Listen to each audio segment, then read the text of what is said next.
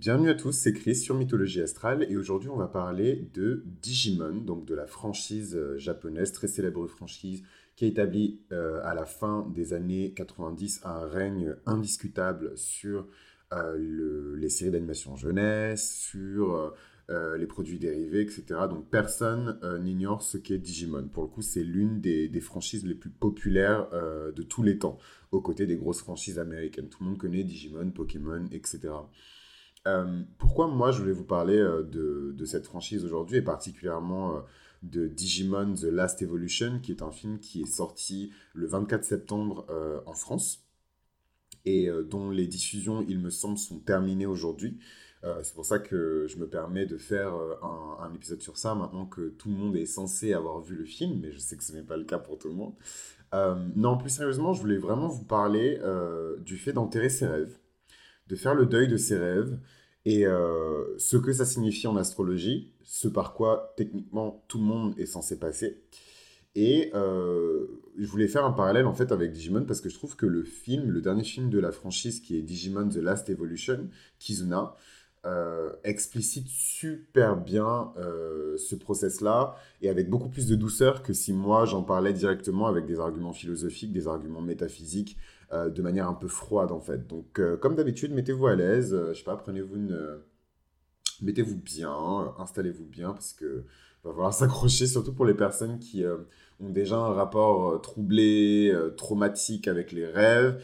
Trigger warning, je sais que je suis le trigger master, mais trigger warning tout de même, parce que ça peut être un sujet, contrairement à ce qu'on peut penser, qui peut paraître anodin, hein, mais qui, va être extrêmement difficile à entendre.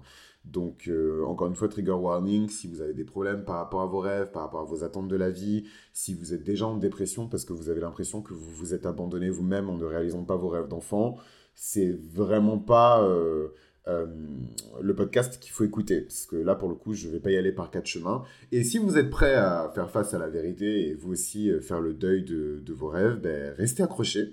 Euh, de toute façon, si vous m'avez trouvé, c'est que vous êtes plutôt futé. Et du coup, euh, vous allez peut-être pouvoir bénéficier euh, de, de, cette analyse-là. Donc, on commence par le commencement. Digimon The Last Evolution, Digimon Adventure d'ailleurs, The Last Evolution Kizuna, c'est un film qui est sorti, comme je vous l'ai dit, le 24 septembre 2020, le 24 septembre dernier en France, Belgique, etc., Luxembourg et Réunion. Donc c'est un film qui euh, se déroule euh, plus de dix ans après euh, les, les, aventures de, Digimon. Donc on est cinq ans après les événements de Digimon Adventure Tree. Je ne sais pas si vous l'avez vu, mais Digimon Adventure Tree, en gros, les protagonistes rentrent au lycée pour ceux qui connaissent pas la franchise. Hein. Les protagonistes rentrent au lycée et euh, ils, ils, doivent une dernière fois unir leurs forces pour lutter contre les forces du mal. Pour les personnes qui ne connaissent absolument pas Digimon, très rapidement, Digimon c'est un monde... Euh, Digimon ce sont des créatures monstrueuses, donc ce sont des monstres digitaux. Euh, putain, je suis ému en disant ça, parce que c'était grave la catchphrase de la série quand j'étais petit. Ce sont des monstres digitaux que des digisauveurs, qui sont des enfants, peuvent utiliser pour grossièrement, hein, pour faire très simple pour que les gens puissent comprendre le concept, réparer des bugs. Sauf que les bugs, ils n'ont pas le même enjeu quand tu es enfermé dans un monde digital et que tu dois réparer ces bugs pour ne pas mourir euh, que si tu es à l'extérieur et que tu répares des bugs sur un serveur. Voilà, donc évidemment, euh, la série fait appel à l'imagination des enfants, puisque c'est une série pour enfants, euh, pour imaginer toutes les situations et tous les scénarios qui pourraient se produire dans ce contexte-là où on a des digivices, donc des supports euh, électroniques qui permettent de contrôler les Digimon et les faire évoluer. Euh, voilà, donc c'est voilà un petit peu l'ambiance en tout cas euh, de, de, la franchise. C'était très à la mode à l'époque où Digimon est sorti, ces histoires de monstres qu'on contrôle. Il y avait Monster Ranger, enfin Monster Farm dans le titre originel qui était sorti également à l'époque. Pokémon évidemment, voilà, c'est cette notion de d'enfants qui vont maîtriser des forces chaotiques, donc euh, des forces monstrueuses, pour rétablir le bien. Voilà. Pour les personnes qui ne connaissent pas, pour juste euh, répétez-vous cette dernière phrase, euh, c'est vraiment l'acquisition de pouvoirs chaotiques, instables, pour rétablir le bien, pour rétablir l'équilibre en fait. C'est vraiment ça la, la, grande métaphore qu'il y a derrière Digimon. Pokémon, c'est pas complètement différent, mais c'est un peu plus subtil.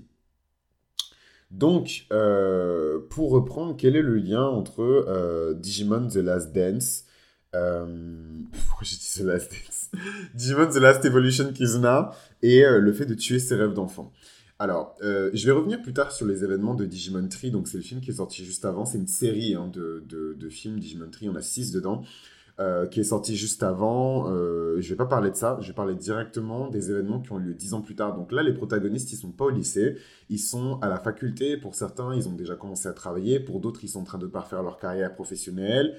Euh, pour d'autres, ils sont en école de médecine, etc. Donc on a vraiment des protagonistes qui ont illuminé l'enfance de millions d'enfants qui deviennent adultes. Et pour le coup, je sais que les, les Japonais sont très fans de, de franchises qui, qui, suivent les gens dans le temps, mais ils ont tendance, et c'est évidemment pour des raisons commerciales et pour des raisons euh, business, de, de, ils ont tendance à prolonger en fait le plaisir jusqu'au bout, et parfois jusqu'au bout du bout en fait. Et je pense à, à, des, à des franchises, des grosses franchises de shonen, donc les shonen c'est les mangas qui sont adressés aux jeunes garçons, comme euh, One Piece, euh, Dragon Ball, Dragon Ball Z, enfin toute la saga Dragon Ball, euh, ou d'autres, hein, ou même Pokémon en fait, où les personnages ne vieillissent jamais. Enfin, je veux dire, Dragon Ball Z, on a quand même 3, 4 générations, euh, même 5 générations, puisque euh, la petite fille de Sangoku devient elle-même grand-mère. Donc voilà, on a plein de générations qui s'accumulent, mais le personnage de Sangoku ne vieillit jamais, on l'a jamais vu avec un, seul cheveu blanc, alors que techniquement, le mec, il doit avoir genre 200 ans, un truc comme ça, genre entre 150 et 200 ans. Anyway, Anyway, donc je reviens sur euh, Digimon The Last Evolution. Et, euh, et donc voilà, moi ça m'a vachement surpris et agréablement surpris qu'il fasse vieillir en fait le casting et, euh, et qu'il y ait une fin en fait. Voilà, qu'il y ait une fin. Moi qui déteste les fins, j'en ai déjà parlé sur, sur le podcast, je déteste les fins, je déteste les transitions, c'est très difficile pour moi. Mais voilà, c'est la fin d'une aventure, les personnages ont vieilli, et en fait, voilà, l'intrigue, le, l'intrigue c'est quoi?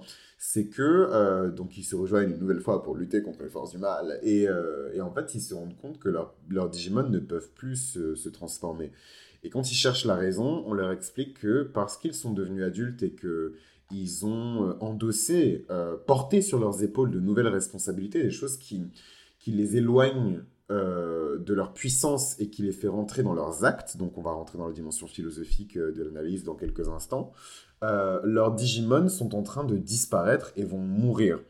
Donc, pour quelqu'un qui a regardé la franchise quand il était petit, enfin, je pense à moi en l'occurrence, mais il y a plein d'autres personnes, c'est quelque chose d'extrêmement violent. En fait, c'est comme si on vous disait que euh, euh, dans Pokémon, euh, que ça y est, Sacha a 35 ans, il est enfin devenu maître Pokémon, il prend sa retraite en tant que dresseur pour ouvrir une école ou pour devenir champion d'arène, je sais pas, et un virus pandémique arrive qui tue tous les Pokémon et les Pokémon n'existent plus. C'est le même degré de violence en fait.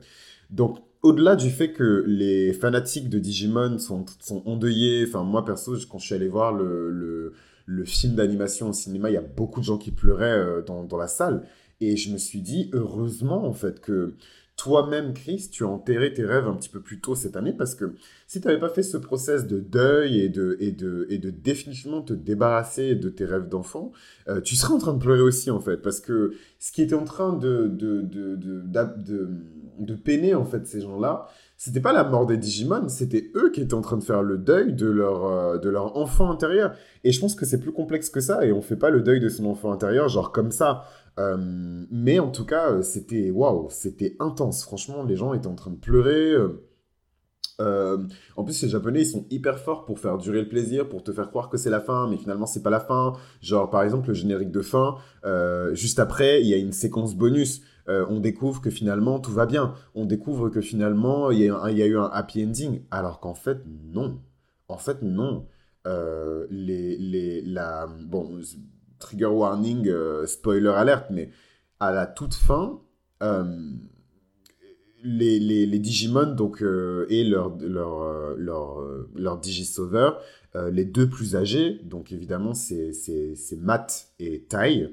donc en japonais, je crois que c'est Taichi et, j'ai oublié son, son, prénom japonais à, à, Tai, mais bon, les, les, francophones vont les reconnaître comme Matt et Tai, donc c'est les plus âgés du groupe c'est les plus matures aussi. Ils ont tous, euh, enfin les deux en tout cas, ont un an, voire deux ans de plus que les autres.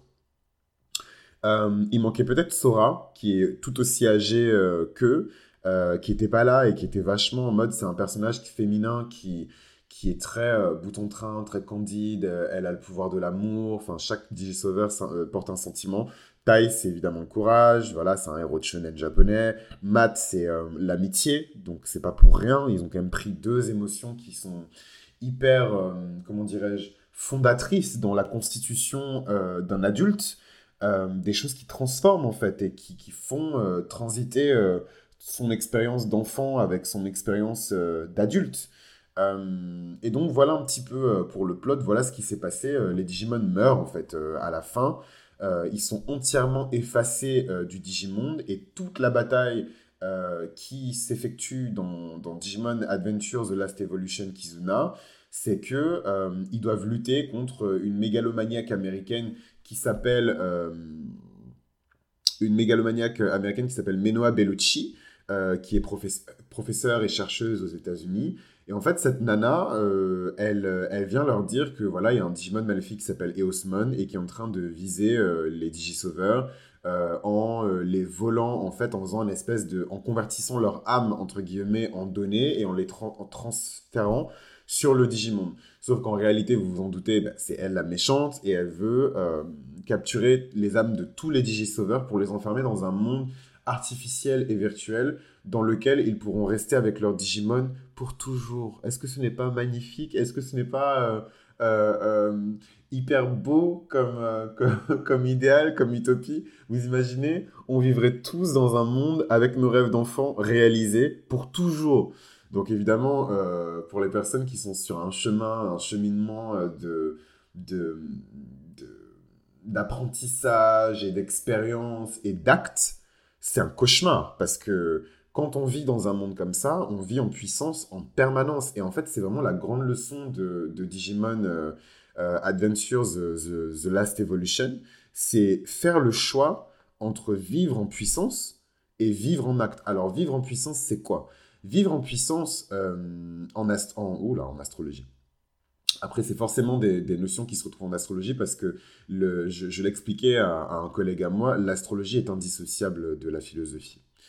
Euh, donc c'est évidemment une notion que nous, en tout cas euh, dans la vie de tous les jours, on hérite du platonisme et d'Aristote.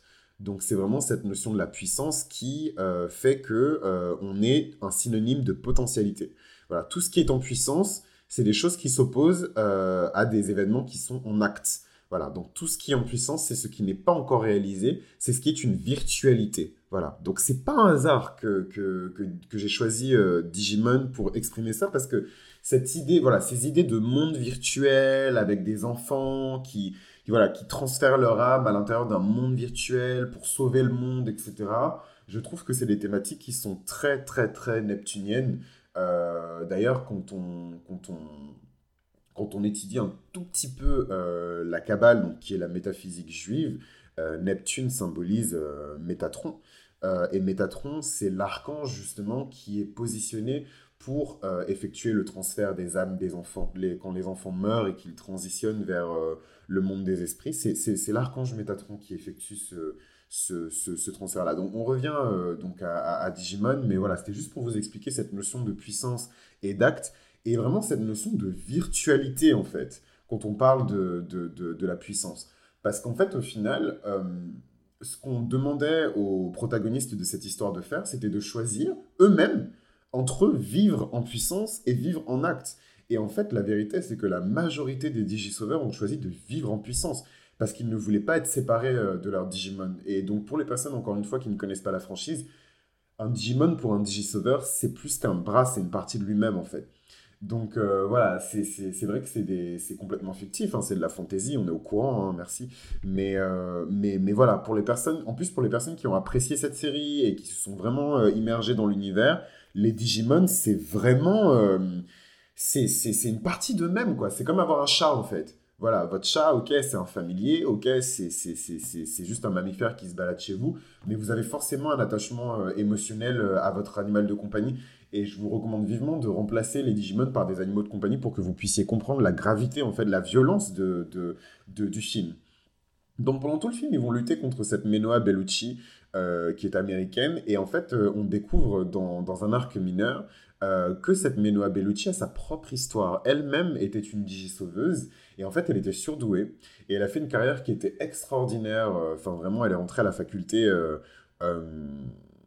pour enseigner au moment où les gens qui avaient son âge passaient leur bac. Voilà. Donc surdouée, carriériste, mais pas maléfique ni quoi que ce soit. Elle était juste concentrée sur sa carrière et sur ses études parce qu'elle voyait qu'elle avançait vite et qu'elle se disait qu'en faisant de la recherche, c'est ce que j'ai trouvé magnifique, hein, c'est un très beau personnage, elle se disait que, que en faisant euh, de la recherche, euh, elle pourrait aider le monde en fait, elle pourrait faire des découvertes qui pourraient aider le monde. Et donc elle a fait ses recherches et elle a grimpé, grimpé, grimpé en échelon.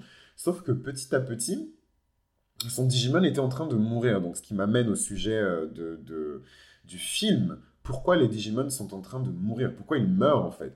Ils meurent parce que le lien qu'ils ont établi avec leur Digisauveur se meurt. Voilà. Euh, les Digimon prospèrent et se nourrissent euh, de l'énergie de leur Digisauveur. Donc ça, c'est une, thématique qu'on retrouve dans beaucoup d'animes, hein, dans beaucoup de mangas euh, où le, personnage principal, le protagoniste, il utilise des forces surnaturelles pour combattre. Généralement, ces forces surnaturelles-là puisent leur énergie en lui-même. Et généralement dans des, sentiments forts hein, que, que, ce protagoniste-là, il dégage. Donc, pour les deux protagonistes principaux, donc Matt et Tai, c'est évidemment les énergies du courage et de l'amitié. Matt de l'amitié et, et Tai du, du, courage. Donc, pourquoi j'ai parlé de ça? Parce que, bah, du coup, le lien qui les unit est lié à leur capacité à projeter avec beaucoup de vigueur ces émotions-là, à projeter avec beaucoup d'intensité ces émotions-là. Et en fait, la vérité, c'est que les êtres qui ont le plus de capacité à projeter euh, ces émotions-là, ces sentiments-là, avec vigueur, avec intensité, avec panache, ben, c'est les enfants. C'est les enfants, il n'y a rien de plus courageux qu'un enfant, parce que les enfants ne sont pas conscients de toutes les conséquences de leurs actes, ils ne sont pas conscients de la structure de la société, ils ne sont pas conscients de la notion de, réputation, ou de la notion de carrière, ou même de la notion de, de vocation, en fait. Les enfants, c'est juste une explosion de potentiel, c'est un concentré de puissance, voilà, dans le sens le plus philosophique du terme. Euh, c'est un concentré de puissance, en fait. Et, et, et, en fait, dans, dans, tout le film, il y a vraiment euh, ce choix euh, entre l'idéalisme la, et la puissance. Voilà, l'idéalisme, la puissance, la réalisation. Voilà, on est vraiment dans des choses qui sont très mouvantes, des choses qui sont très temporaires. Et en fait, le truc, c'est que euh, les, les, héros de, de, de, de ce film d'animation, ils, ont dos mur parce que en fait cette réalisation ils réalisent petit à petit et c'est ça que je trouve hyper violent hein, ils réalisent dans le film petit à petit que cette réalisation elle est éphémère en fait. Ils pensaient qu'ils allaient vivre avec leurs amis digitaux pour toujours alors que cette réalisation elle est éphémère en fait et euh, pour les personnes qui ont toujours du mal euh, avec euh, l'animation, les séries d'animation, bon, ça m'étonnerait parce que je mets quand même beaucoup de cette énergie là-dedans et j'ai beaucoup parlé d'anime déjà dès le départ, donc bon. Mais bon, dans le doute, vous pouvez faire le parallèle avec vos rêves d'enfant. Vous pouvez faire le parallèle avec vos rêves d'enfant, vous pouvez faire le parallèle avec vos idéaux, avec toutes vos aspirations, que ce soit des aspirations que vous ayez eues euh, en tant qu'enfant ou en tant qu'adulte, vous pouvez faire le parallèle avec tous vos rêves en général, tout ce que vous pensez en puissance, tout ce qui n'est pas encore, tout ce qui n'est pas encore acté, tout ce qui n'est pas encore écrit dans l'histoire, tout ce qui pourrait être. Et en fait, pourquoi moi j'ai voulu parler de ça et prendre l'exemple de, Digimon pour parler de ça, c'est que c'est un sujet qui est extrêmement important. Et quand j'ai vu la réaction des gens qui ont vu ce film, parce que clairement, derrière ce film, je pense que la production voulait faire passer un message, et c'est un message qui est fort. Et je les salue pour ça, parce que le film est très bien écrit. Euh, le film est très bien euh, mis en scène, euh, l'animation, la photo est sublime. il me semble que c'est Yumeta euh, en collaboration avec Toei Animation, de façon qui a produit. Euh, donc c'est magnifique en fait. Une réalisation de Tomohisa Taguchi, donc qui a suivi toute la franchise euh, depuis le départ, avec une coprode du créateur de la série lui-même. Donc on a vraiment ce, ce, mot de la fin en fait qui est posé là. Et voilà, j'ai trouvé ça violent et en même temps je me suis dit ce serait violent si on l'avait montré aux enfants qui sont nés de la génération Digimon, donc dans les années 90, euh, et qui regardent le film aujourd'hui. Si on leur avait montré ça dans les années 2000, oui, ça aurait été tragique. Mais là, techniquement, on a tous entre 20 euh, et 30 ans, en fait. euh, depuis euh, les premières saisons de Digimon. Donc techniquement, on est adulte. En fait, techniquement, on devrait déjà avoir fait le deuil de nos rêves. Et si c'est pas le cas, j'espère que cet épisode et cette analyse va nous permettre de le faire. Pourquoi? Parce que c'est très important en fait de faire le deuil de ses rêves et d'enterrer ses rêves. Tout simplement parce que euh, on ne peut pas vivre en permanence en tant que potentiel. Ce n'est pas possible.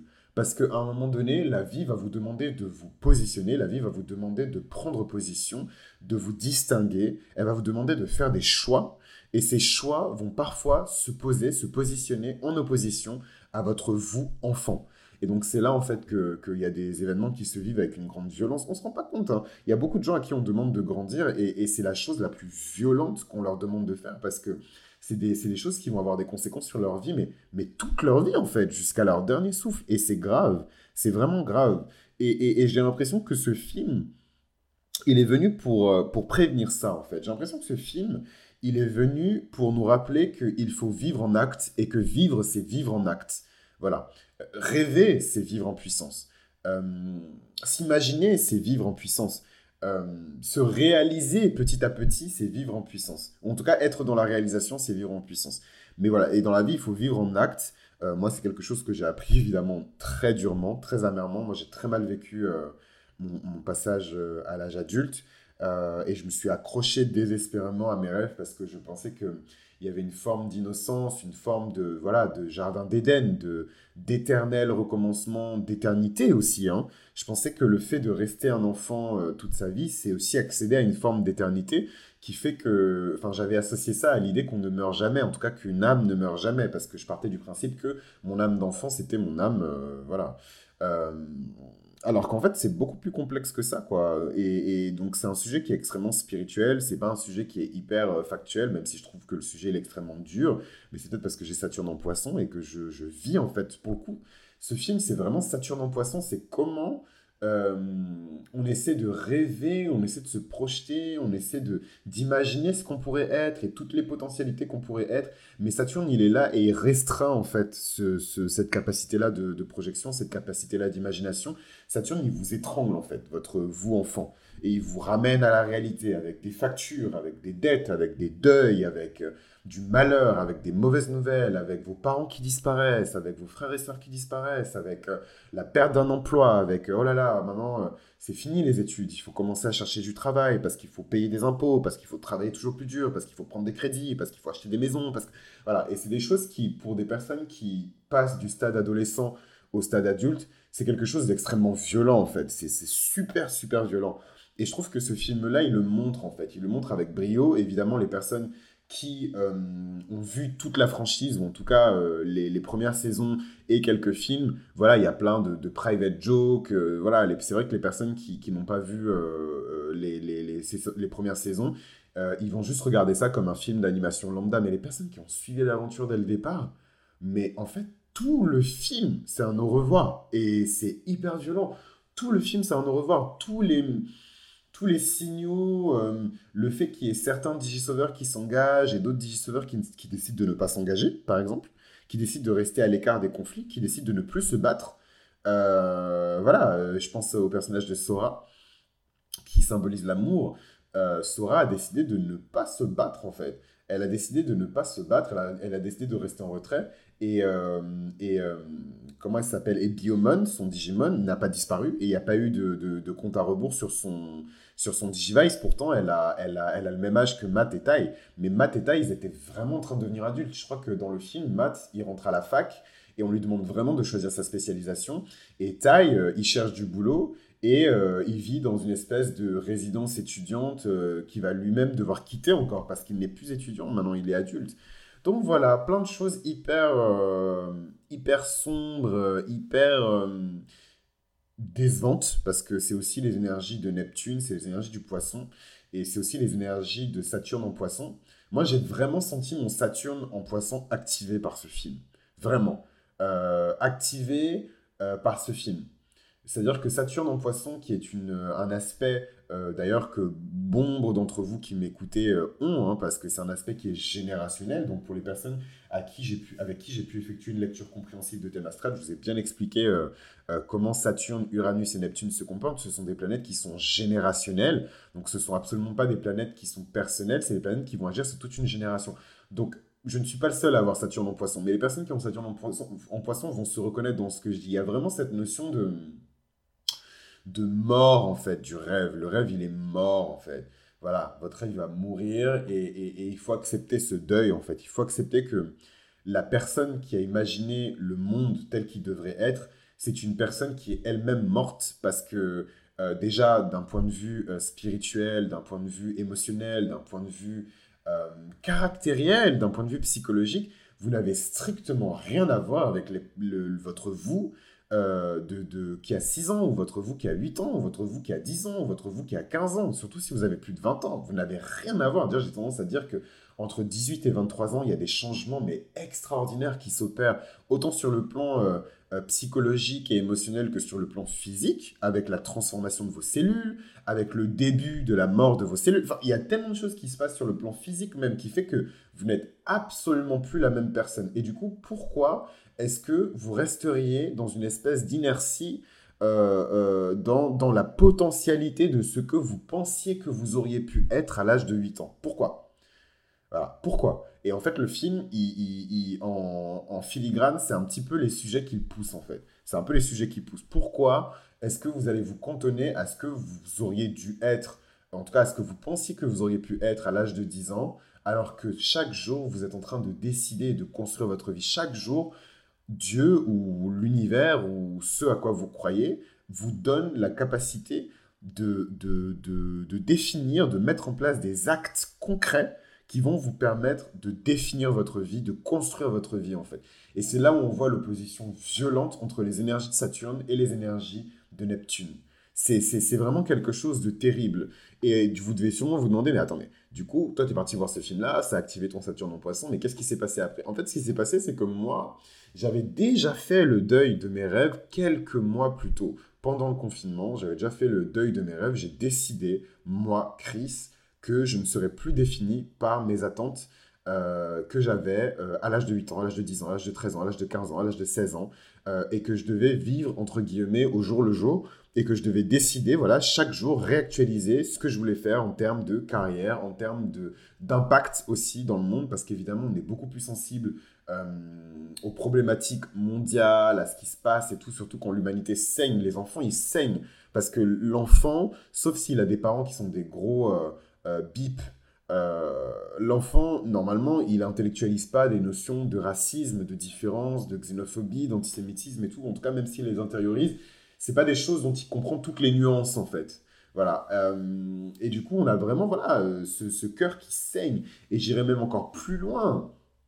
Pourquoi Saturne en poisson pour définir ce film et l'énergie de ce film? Parce que Saturne en poisson, c'est un placement qui fait que tous les plus grands rêves que vous allez avoir, ils ne vont pas se réaliser en fait, ou en tout cas ils vont se réaliser difficilement par de la souffrance, par de la perte, par du deuil, par euh, de la déception, par de la trahison, euh, par des mauvais événements, par des expériences surnaturelles désagréables, etc.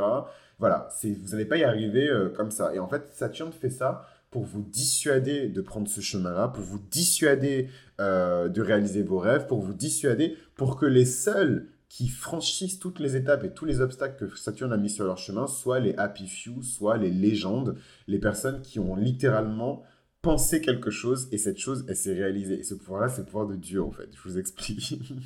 bon, évidemment, je suis pas en train de dire que toutes les personnes qui sont allées voir euh, le film Digimon vont devenir dieu. Ce que je suis en train de décrire, c'est euh, plus le un phénomène, ou un épiphénomène, euh, qui fait qu'on pense quelque chose et qu'ensuite on met en place tout euh, toutes les procédures nécessaires pour que cette chose qui est pure potentiel, qui est puissance, se manifeste et devienne acte en fait. Et en fait, les personnes qui se, qui se trouvent à être les intermédiaires entre ces deux mondes, entre le monde euh, des, euh, du potentiel, de la puissance et le monde, enfin de l'idéal, etc., et le monde de, de l'acte, du concret, de la carrière, des actions, etc., et qui sont les mieux positionnés sont des personnes qui ont souvent ce placement-là de Saturne en poisson avec beaucoup plus de maturité, évidemment.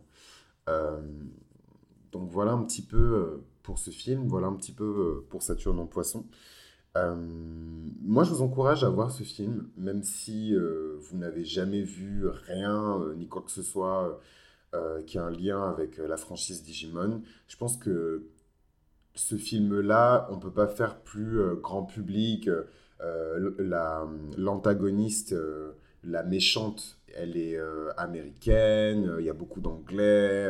sincèrement, c'est pas du tout un une franchise ou en tout cas un film d'animation qui est 100% euh, euh, japonais quoi. Nippono, Nippono Nippon quoi. C'est absolument pas ça. Donc je vous encourage vraiment à, à voir euh, ce film et à en tirer peut-être je sais pas des conclusions qui seront différentes des miennes.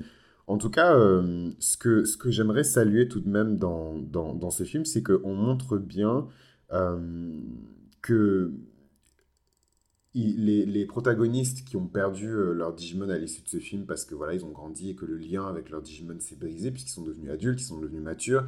Je pense à une scène du film où Agumon, donc le Digimon de, de, Tai, le personnage principal de la saga, de la franchise même, euh, trouve des magazines euh, à caractère pornographique sous son lit. Donc voilà, c'est vraiment et on a et en fait le truc c'est que en fait si on avait vu cette scène-là en étant encore enfant, on aurait eu exactement la même réaction que, que, le Digimon, quoi. Mais qu'est-ce que c'est? Pourquoi ces filles, elles sont nues? Et pourquoi ces hommes sont sur elles? Etc. Et en fait, on est adulte, et le premier réflexe, c'est de se dire, ah merde, il a trouvé euh, les magazines à caractère pornographique. Et hum, bon, c'est très masculin, hein. le personnage en question, c'est un homme, etc. Voilà, c'est très hétérocentré aussi, bref. Hum, et donc, en fait, euh, ces moments-là, je trouve, euh, pour conclure sur ce sujet, euh, montrent en fait que c'est pas juste euh, la mort de leur rêve d'enfant ou de ce qu'ils auraient pu être euh, quand ils étaient enfants.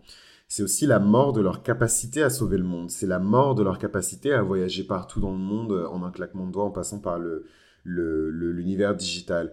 c'est leur capacité à être différents qui meurt en fait. C'est, leur puissance en fait, leur potentialité à être n'importe quoi. Parce que c'est vrai que quand on est un enfant, euh, on a, voilà, un jour on veut être médecin, l'autre jour on veut être avocat, un jour on veut être euh, cosmonaute, l'autre jour on veut être chimiste. Et en fait, quand on parle comme ça, euh, les parents qui ne sont pas très capricornes, très saturniens, auront tendance à vous laisser rêver, parce que c'est le principe d'un enfant. Faut le laisser rêver, voilà.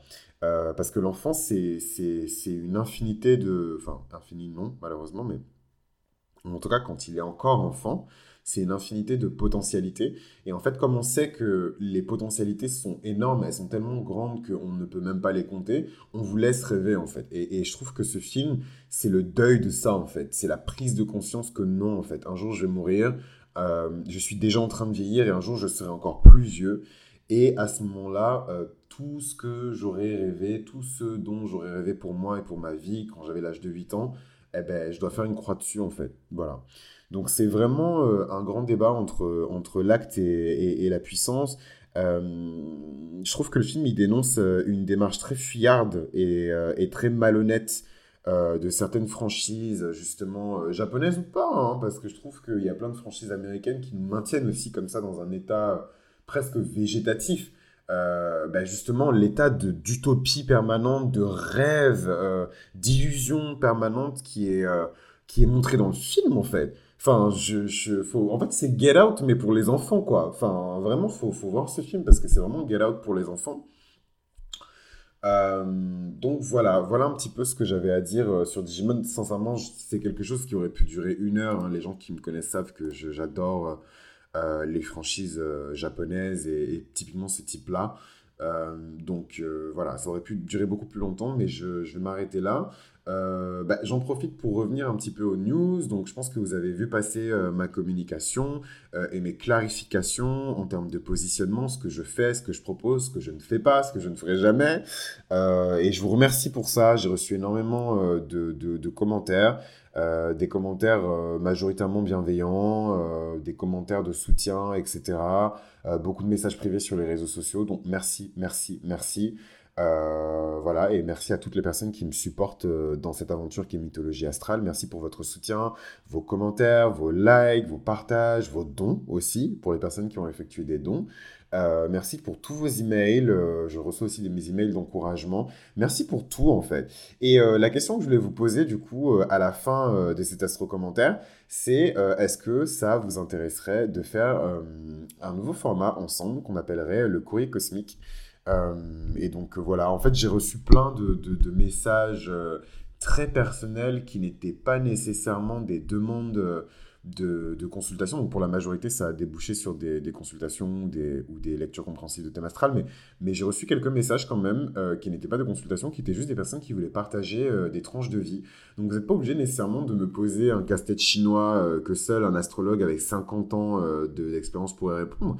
Mais euh, voilà, des personnes qui m'ont expliqué par exemple euh, quelle était euh, leur expérience de, du, du, Mars en verso, avec beaucoup de détails par email, ou des personnes qui ont voulu échanger avec moi sur tel ou tel aspect, sur telle ou telle partie de l'astrologie. Et je me suis dit que ce serait pas mal en fait si on en faisait un rendez-vous et qu'on pouvait échanger euh, les uns sur les autres sur euh, des rêves, par exemple, qui vous ont provoqué, euh, qui ont provoqué en vous une réflexion sur tel ou tel sujet, des événements dans votre vie qui vous ont amené à vous concentrer sur l'astrologie. En tout cas, la boîte mail est ouverte, les commentaires sont ouverts, de préférence en privé, donc soit par message privé Instagram ou SoundCloud, soit par email. Donc mon email est disponible partout sur la chaîne. Vous cherchez un petit peu, vous allez trouver l'adresse email. Pour les personnes qui souhaitent effectuer des lectures compréhensives de thème astral, j'ai pris euh, un certain retard sur d'autres commandes. Donc, euh, j'ai clôturé officiellement euh, les lectures compréhensives de thème astral. On verra pour novembre, voire décembre, pour les prochaines lectures compréhensives de thème astral. Mais là, voilà, c'est bouclé. c'est bouclé, fermé, clôturé. Et voilà, et je suis en train de finir les toutes dernières commandes.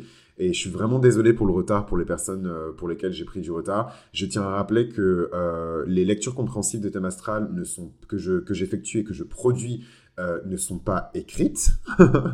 Euh, donc vous vous retrouvez évidemment avec euh, tout le matériel dont vous avez besoin pour analyser, pour comprendre chaque aspect que je détaille et que je définis dans la lecture compréhensive de thème astral pour suivre au fur et à mesure. Mais ce n'est pas un texte qui est généré automatiquement comme on en retrouve sur, sur certains sites internet. C'est absolument pas ce que je propose. C'est un contenu audio euh, entre 45 minutes et je suis déjà allé jusqu'à 1h45 pour une lecture compréhensive de thème astral. Donc évidemment, euh, c'est 45 euh, minutes minimum. Après, j'ai pas de, de, de, maximum. C'est en fonction de la difficulté du thème que je lis. Mais voilà, j'aimerais bien rappeler ça quand même à toutes les personnes qui soit sont intéressées par la lecture compréhensive de thème astral, soit ont déjà effectué une commande. Et je suis seul, j'ai pas d'assistant comme la plupart des, des des astrologues ou spécialistes des sciences ésotériques ou tarologues, etc. Je n'ai pas d'assistant, je fais tout à la main et je fais tout au papier même. Donc je note au fur et à mesure les commandes, les personnes, etc. Donc s'il y a une commande qui saute ou qu'il y a un thème astral qui a été euh, enregistré, produit et qui est prêt à être livré, mais qui n'a pas été livré, euh, je, ben, je, vous prie de m'en excuser, c'est absolument pas euh, volontaire de ma part. C'est vraiment que je fais tout à la main et tout est en train de se mettre en place petit à petit. Donc le site internet ne va pas tarder à arriver, mais pour le moment, je fais tout à la main, il n'y a rien qui est généré automatiquement. même pour certaines personnes, quand vous effectuez la commande, vous n'avez pas ce message automatique « Merci pour votre commande » et non, donc évidemment, c'est quelque chose de plus rassurant et de plus agréable, mais sachez que chaque email que vous recevez pour le suivi du projet, c'est 100% organique, c'est 100% à la mano, c'est 100% humain, il n'y a pas de machine derrière. Donc, euh, donc voilà, je tenais à le préciser. En tout cas, merci euh, pour m'avoir écouté sur ce nouveau format euh, qui est l'astro-commentaire. Merci à vous pour vos likes. Si vous avez appris quelque chose de nouveau sur le rêve, sur le deuil du rêve, sur pourquoi il faut enterrer ses rêves, n'hésitez pas à laisser un like, à partager ce contenu avec les personnes qui sont concernées. Et si vous avez envie qu'on se penche sur cet aspect en particulier qui est Saturne en poisson ou sur vos rêves en particulier, et votre capacité à rêver euh, dans votre thème astral, ben, je vous invite à m'envoyer un email. Et euh, donc, il n'y aura pas de lecture compréhensive de thème astral pour tout de suite, mais je vous mettrai en attente parce qu'il y a déjà une liste d'attente. Et euh, on verra comment on goupille tout ça d'ici le mois de novembre-décembre, en tout cas cet hiver. Donc, merci, c'était Chris pour Mythologie Astrale. À vous les studios.